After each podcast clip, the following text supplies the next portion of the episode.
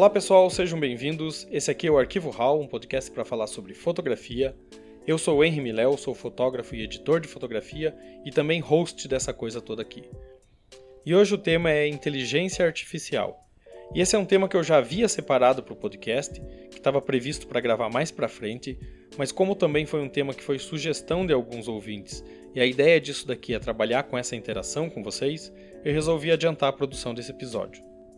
Mas antes de começar, eu preciso fazer uns reclames aqui e pedir para vocês deixarem a sua indicação de tema para os próximos episódios, para seguirem o Arquivo HAL no Instagram, que é arquivo_hal, para compartilhar esse episódio nas suas redes, mande para aquele amigo que você acha que vai se interessar, porque quanto mais gente escuta, mais a gente cresce e isso é legal para todo mundo. E também, se puderem colaborar ouvindo o episódio lá na Aurelo, que é orelo.cc/arquivohal, porque a Aurelo paga os produtores de conteúdo por cada episódio ouvido na plataforma deles, que não é muita coisa, é coisa de centavos, mas no final já ajuda a manter o podcast no ar. E se você quiser ajudar um pouco mais, você pode enviar um Pix com qualquer valor para a chave que está na descrição desse episódio, ou visitar a loja em henrimileo.com.br e adquirir um dos produtos, porque o valor que entra lá com a venda dos produtos é revertido aqui para a produção, beleza? É isso, recado dado, vamos ao episódio.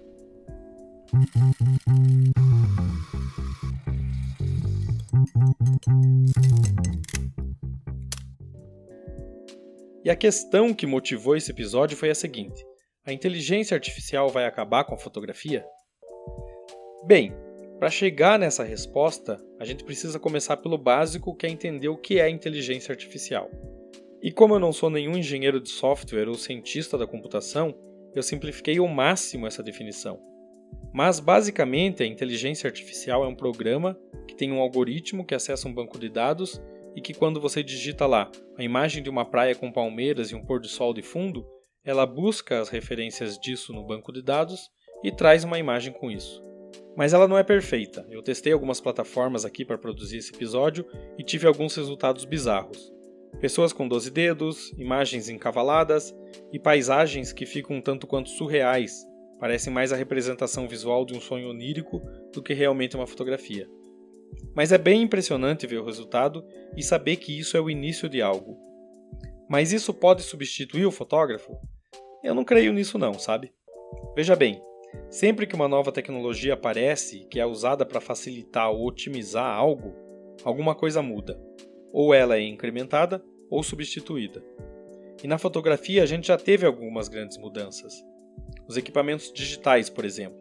Eles substituíram por completo a fotografia comercial feita com película. E a fotografia digital substituiu a película ao ponto de hoje você dividir os termos em fotografia e fotografia analógica, enquanto lá no começo, no surgimento dos equipamentos digitais, a gente falava fotografia e fotografia digital.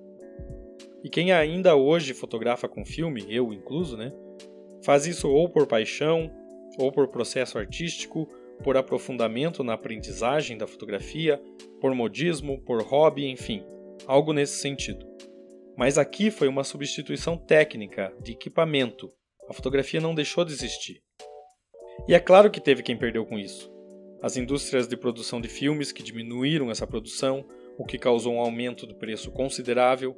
A oferta também foi afetada. Se antes era possível comprar um rolo de filme em praticamente qualquer bodega, hoje é preciso garimpar bastante. E na esteira disso, vários estúdios e laboratórios menores e até alguns grandes que viviam de vender e fazer fotos e ampliações, que trabalhavam esse comércio ao redor da fotografia, acabaram por fechar as portas ou diminuir o seu volume de trabalho. Além de alguns ofícios de fotografia que também deixaram de ser assim extremamente necessários. É, fotos 3x4 para documento, por exemplo.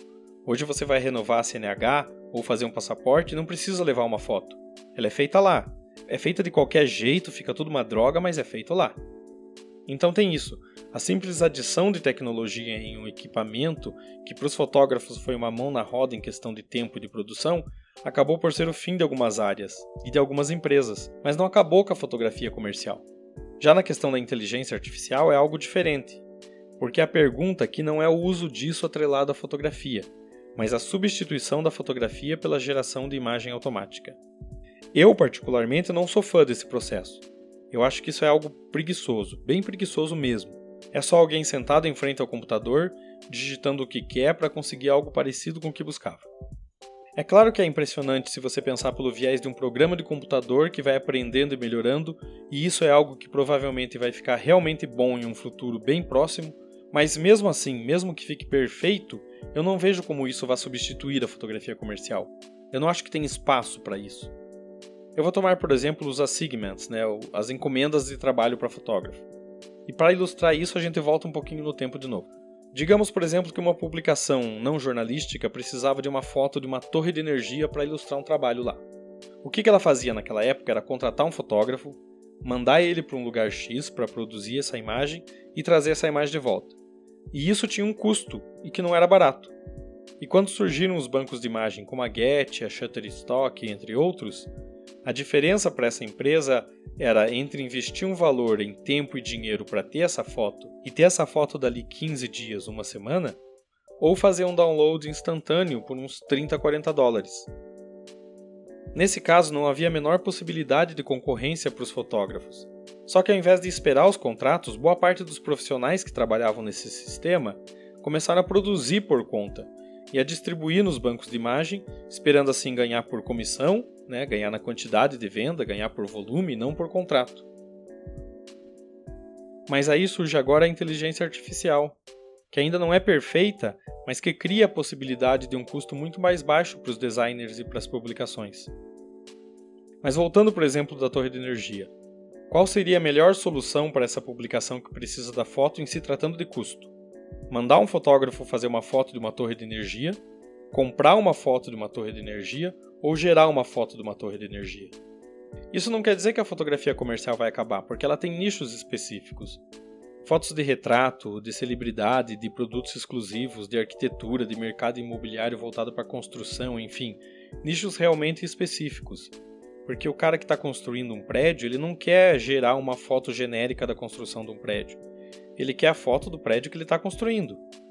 A arquiteta que criou lá um ambiente, que trabalhou num ambiente, ela não quer uma foto do ambiente genérico, ela quer a foto do ambiente na qual ela trabalhou. Então as coisas podem mudar e provavelmente vão mudar em algum momento, mas a grande maioria dos trabalhos vai continuar existindo. Então, resumindo aqui, para finalizar, eu não acredito que a inteligência artificial vai ser uma grande ameaça para a fotografia, pelo menos não da forma como eu vejo as aplicações práticas dela nesse momento. E é claro que no futuro ela pode se tornar realmente boa, mas mesmo assim eu não acredito na substituição da fotografia por uma imagem gerada por inteligência artificial, ao menos não na maioria dos campos da fotografia. Você pode perder uma fatia do teu negócio, que é fotografar tomate com fundo branco, por exemplo, e pode ter que se adaptar em algum momento, mas não vai perder o nicho de casamento, de evento, de jornalismo, enfim, esses que não podem ser criados digitalmente. A inteligência artificial não vai simular a cerimônia de casamento do João com a Maria. Eles vão precisar de um fotógrafo, da mesma forma que a notícia de um protesto vai precisar de uma foto daquele protesto, ou que o empresário X vai precisar de um retrato dele, e não de uma imagem dele gerada automaticamente com a compilação de um monte de dados. O que com certeza vai mudar com essa tecnologia, que já está mudando, é a pós-produção da fotografia, que é a coisa que já está presente no cotidiano do fotógrafo. É só testar lá os filtros neurais do Photoshop, por exemplo. Mas aí é uma tecnologia para agregar em um processo que já existe, coisa que vai facilitar a vida do profissional. Se for para se aprofundar e filosofar sobre o assunto, o que me preocupa mais é a questão do direito autoral nesse caso.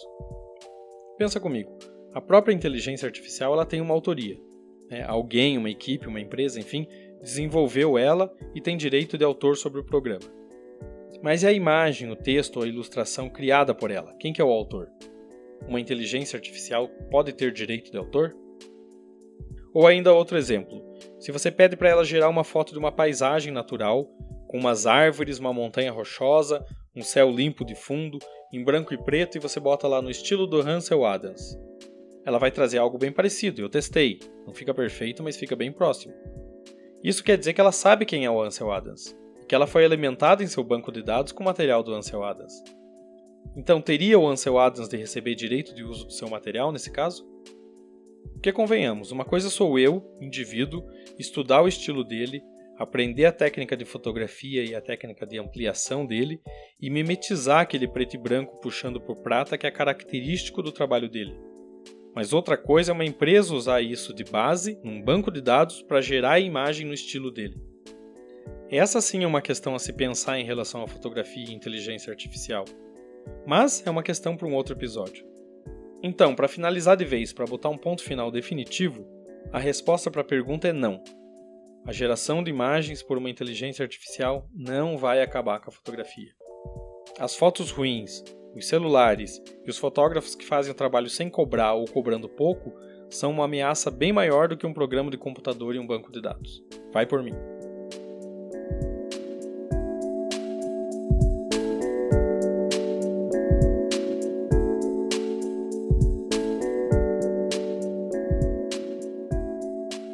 E eu vou ficando por aqui.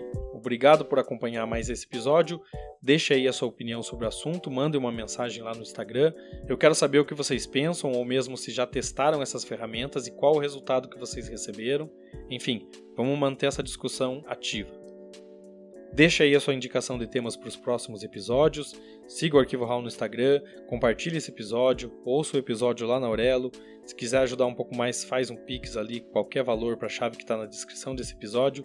E me sigam também lá no Instagram, que é henrimiléo. Esse episódio usou trilha do podcast.com. Até a próxima semana, fiquem bem, tchau!